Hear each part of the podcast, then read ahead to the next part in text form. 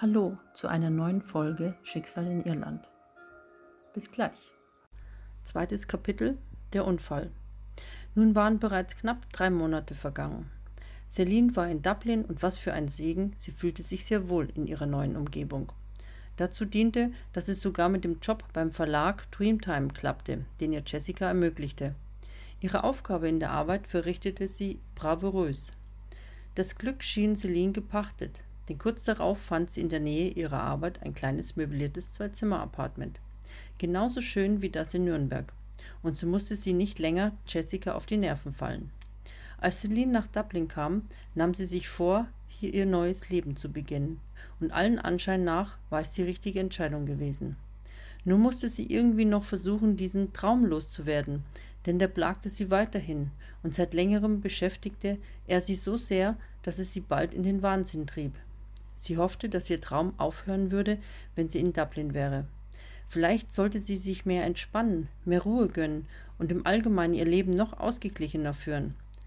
Dann verschwand eventuell ihr quälender Traum, dachte sie sich. Doch wie es sich Celine vorstellte, funktionierte es nicht. In Celines Wohnung war es an einem Donnerstagmorgen im Juli ungewöhnlich still. Es war kurz vor acht und sie stand in ihrem weinroten Nachthemd aus reiner Seide vor ihrem Kleiderschrank im Schlafzimmer. Mit einer Hand in die Hüfte gepresst und der anderen Hand am Kinn überlegte sie verzweifelt, was sie anziehen sollte. Nervös biss sie sich auf ihre Unterlippe. Je länger sie vor dem Schrank stand und die Zeit verstrich, desto nervöser wurde sie, so dass sie von einem Bein auf das andere trat. Celine fühlte, dass heute irgendetwas anderes war so ein ungewöhnlicher Tag, als ob etwas passieren würde oder bereits passierte. So genau konnte sie es nicht beschreiben. Plötzlich zwang sie ein eigenartiges Gefühl ans Fenster, so dass sie ohne weitere Gedanken von Kleidung und Schrank abließ, zum Fenster ging und es öffnete. Sie stützte sich am Fensterbrett ab und lehnte sich etwas hinaus. Dabei lauschte sie dem vergnügten Zwitschern der Vögel in den Baumspitzen. Die Sonne strahlte vom endlos blauen Himmel in ihr Zimmer. Wie ungewöhnlich, sonst regnete es meistens. Auf der Straße tat sich nichts Ungewöhnliches. Es dröhnte der normale Berufsverkehr herein. Sie lächelte, wollte augenblicklich das Fenster schließen, doch plötzlich fegte ihr ein stürmisch, dennoch sommerlicher Windstoß entgegen, so dass sie für einen Moment ihre Augen schließen musste. Es war Totenstille. Wie in Zeitlupe wendete sie ihren Kopf vom Fenster ab. Dann kam es Schlag auf Schlag. Ein lautes Hupen, kurz darauf ein dumpfer Knall und dann wieder diese ungewöhnliche Totenstille, die Raum und Zeit ins Wanken brachte. Ihr kam es für einen Moment so vor, als würde die Zeit stillstehen. Sie hörte nichts mehr und alles lief wie im Schneckentempo ab. Zur selben Zeit wurde sie ganz ruhig. Seltsame Erleichterung schaffte sich in ihrem Innersten Platz, die ihre ganze Nervosität auflöste. Unerklärlich, was mit ihr und um sie herum geschah, drehte sie sich wie ferngesteuert um. Gegenwärtig verlief dann alles wie vorher, und es schien nichts mehr außergewöhnlich. Etwas verängstigt und irritiert ging sie zum Kleiderschrank zurück.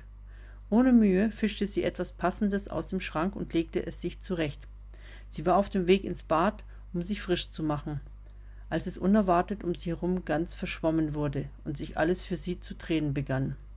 Sie versuchte sich mit ihren Händen an der Wand abzustützen und hielt sich den Kopf. Zuerst dachte sie, dass sie in Ohnmacht fiele, doch war sofort wieder alles wie gehabt. Das Zwitschern der Vögel, der Verkehr auf der Straße, und es blieb so. Celine war darüber sehr verwirrt, sie wusste nicht, wie ihr geschah. Sie sah auf sich herab, doch ihr fehlte nichts. Ihr ging es gut. Deshalb dachte sie nicht mehr darüber nach, obwohl sie die letzten Minuten sehr ungewöhnlich empfand und dieses komische Gefühl verspürte, dass etwas verändert war oder zumindest anders war als zuvor. Während sie sich ihre Zähne putzte, sah sie sich intensiv in ihrem Spiegelschrank an. Dabei kam ihr der Gedanke in den Kopf, und es war auch komischerweise ihr Wunsch, einen Tag blau zu machen, was ganz und gar nicht Celines Art war, obwohl sie noch nicht allzu lange bei der Firma arbeitete und seit ein paar Tagen in einen neuen Bereich eingearbeitet wurde, dachte sie sich, dass es einmal schon drin sein müsste, und auf einen Tag kam es nun nicht an. Kurz überlegt, da schnappte sie sich schon das Telefon aus der Ladestation, das auf der beigen Kommode in ihrem kleinen quadratischen Flur stand, der bestimmt nicht größer als zwei Quadratmeter war, und rief bei Dreamtime an, um sich für diesen Tag krank zu melden. Nach dem Gespräch spazierte sie mit dem Telefon in der Hand vergnügt und lächelnd ins Schlafzimmer zurück. Beschwingt und bester Laune warf sie erst das Telefon aufs Bett und dann ließ sie sich schwerelos und voller Freude darauf fallen. Während sie genüsslich auf ihrem Bett lag, erstarrte ihr Gesicht, wurde ganz blass und sie bekam Gänsehaut. Schnell sprang sie auf und schaute erschrocken ihr Bett an, denn es war zuvor ordentlich gemacht, so als ob sie die ganze Nacht darin nicht geschlafen hätte. Aufgeregt stand sie mit leicht geöffnetem Mund vor ihrem Bett. Die kleinen Fältchen auf ihrer Stirn zeigten ihre Fassungslosigkeit. Ihre gute Stimmung von vorhin verlor sich, denn mit Sicherheit wusste sie, dass sie das Bett nicht machte. Weil sie dem auf dem Grund war, marschierte sie hastig mit gesenktem Kopf in ihrem Schlafzimmer auf und ab. Ihr blitzte während dem Gehen ab und zu etwas Glänzendes vom Fußboden entgegen, das sie unbewusst aus dem Augenwinkel zur Kenntnis nahm. Zufällig fiel ihr Blick dann unter ihr Bett. Da war etwas, dachte sie in dem Moment. Sie bückte sich und wirklich, dort lag ihre Halskette die sie von, ihrem, von ihrer Großmutter bekam. Verwundert, warum die Kette unter dem Bett lag und überhaupt, warum diese seltsamen Dinge passierten, hob sie die Kette auf. Erst in diesem Moment fühlte sie auf der Rückseite des Rubinenherzens feine Linien. Sie drehte den Anhänger neugierig um. Fremde Worte und ein symmetrisches Zeichen waren dort eingraviert. Interessiert setzte sie sich langsam auf ihren Bettrand und mit zugekniffenen Augen sah sie genauer hin und erkannte, dass es ein Symbol war. Irgendwo hatte sie dieses Zeichen schon einmal gesehen, konnte sich nicht erinnern, wann und wo es ihr unterkam. Warum bemerkte sie es erst jetzt? Sie trug die Kette doch schon öfters. Celine war es noch nicht bewusst, dass es sich dabei um den keltischen Knoten handelte und ebenso wenig über die Folgen, mit denen sie sich auseinanderzusetzen hatte. Kaum als sie die Kette um ihren Hals legte, klingelte ihr Telefon. Erschrocken nahm sie das Telefon in die Hand. Unbekannt, zeigt ihr Display an. Dennoch nahm sie das Gespräch ohne zu zögern an. Hallo, Celine, was ist mit dir? fragte Michael hastig, ohne abzuwarten, bis sie sich meldete. Celine war perplex, denn mit Michael rechnete sie überhaupt nicht. Ähm, das spricht sich ja schnell rum, wenn ich mal krank bin, reagierte sie resolut und abrupt stand sie vom Bett auf. Sie war so wütend in dem Moment, so dass sie genervt im Schlafzimmer auf und ab ging. Ich bin nicht in der Firma, äußerte sich Michael. Du wirst heute nicht zur Arbeit gehen? fragte Michael danach, ohne jede Regung, als würde er Selins Rage gar nicht bemerken. Nein, heute nicht, Michael. Mir wird es morgen bestimmt besser gehen, dann bin ich wieder da, sagte sie weiterhin gereizt. Das ist gut. Bleib zu Hause und gute Besserung, Celine, sagte er noch. Ohne dass Celine noch etwas sagen konnte, war Michael nicht mehr in der Leitung. Wütend warf sie das Telefon aufs Bett.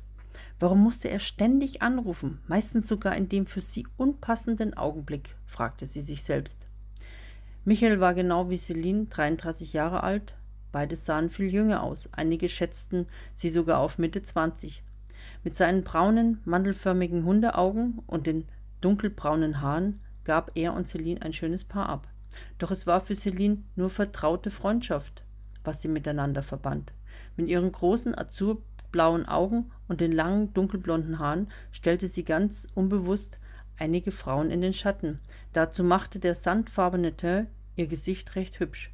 Sie selbst fand sich allerdings nicht so toll.